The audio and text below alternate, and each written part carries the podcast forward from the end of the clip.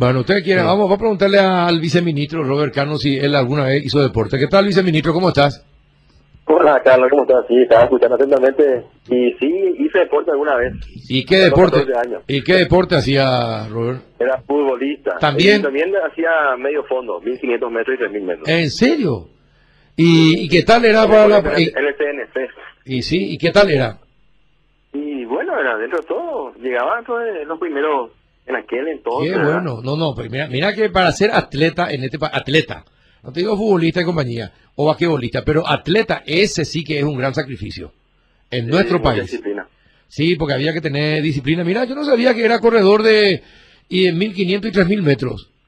Sí, así era. Y hacía tu test de Cooper, ese 12 minutos correr al mismo ritmo ese tema Teníamos con el profesor ahí, teníamos, el CNC tenía un equipo de de educación física bastante exigente.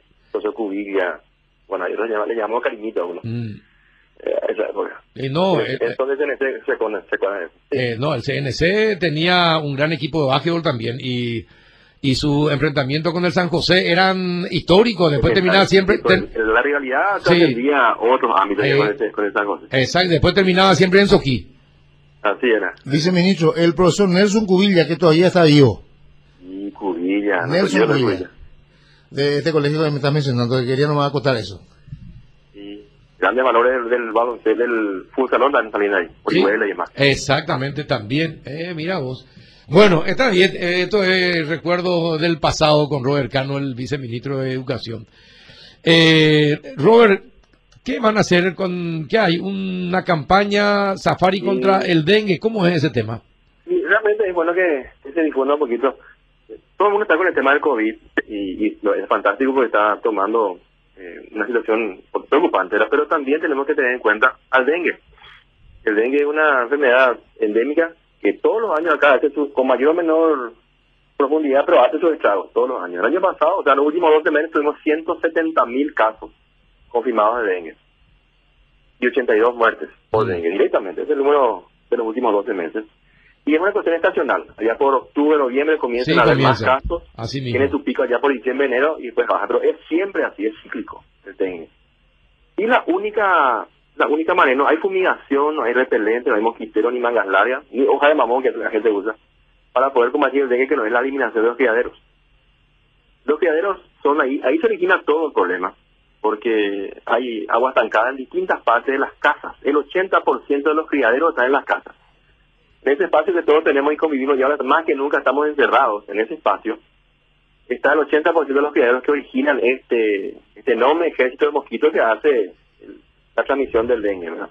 La Entonces la idea desde el ministerio hace dos semanas eh, y concluye, justamente en su primera jornada mañana y pasado, serían el primer fin de semana, donde instamos a los estudiantes y a sus familias obviamente a hacer algo que le va a llevar más o menos 10 minutos, 10, 15 minutos como máximo, le va a llevar.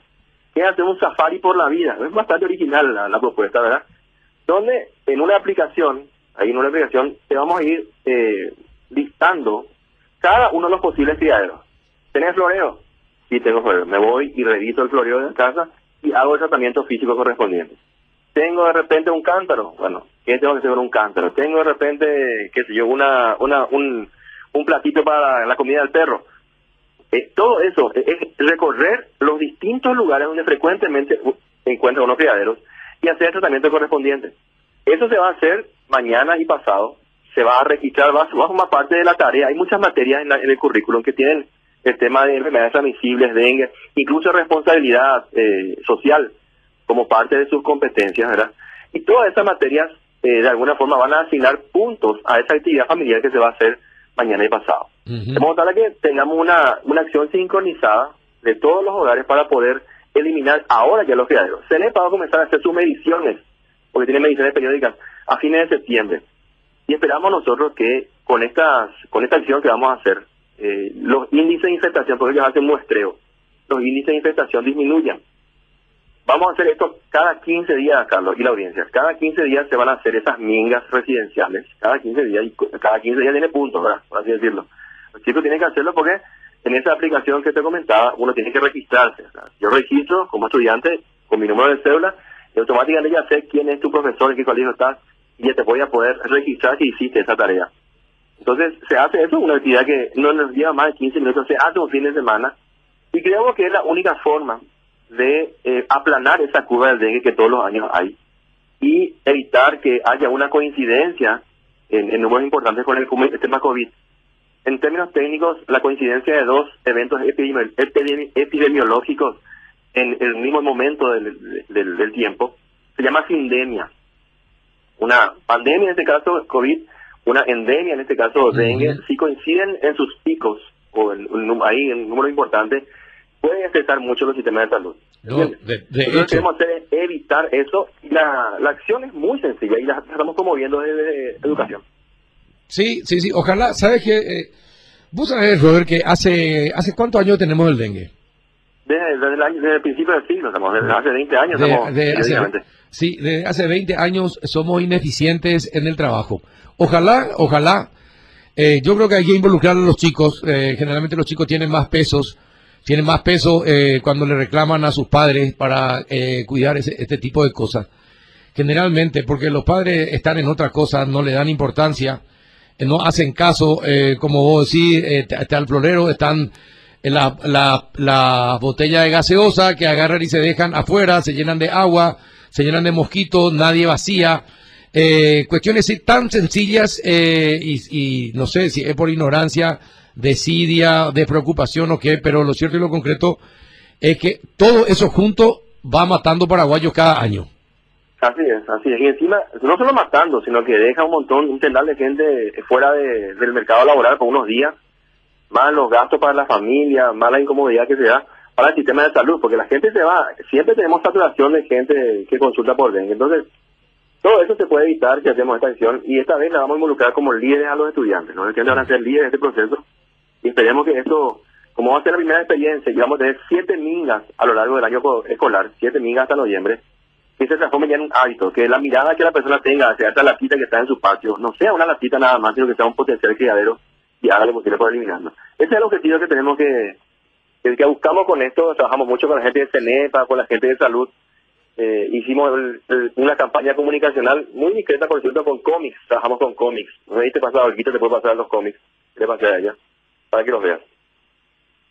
Bueno, acá me dicen, eh, está bien, pero acá viene una madre preocupada y me dice, el ministerio, preguntarle pues, si el ministerio tiene algún plan para volver a las aulas el año que viene.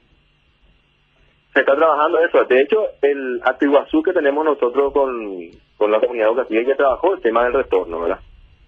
Obviamente, acá no tenemos la bola de cristal, las condiciones pueden cambiar de la noche a la mañana, pero en principio hay un protocolo de retorno. Un protocolo de retorno que es bastante exigente. Siempre hay una premisa que se manifiesta en todos los países. No, el retorno lo va a hacer, obligatorio. Cada familia tendrá su, sus cuidados pertinentes, su realidad.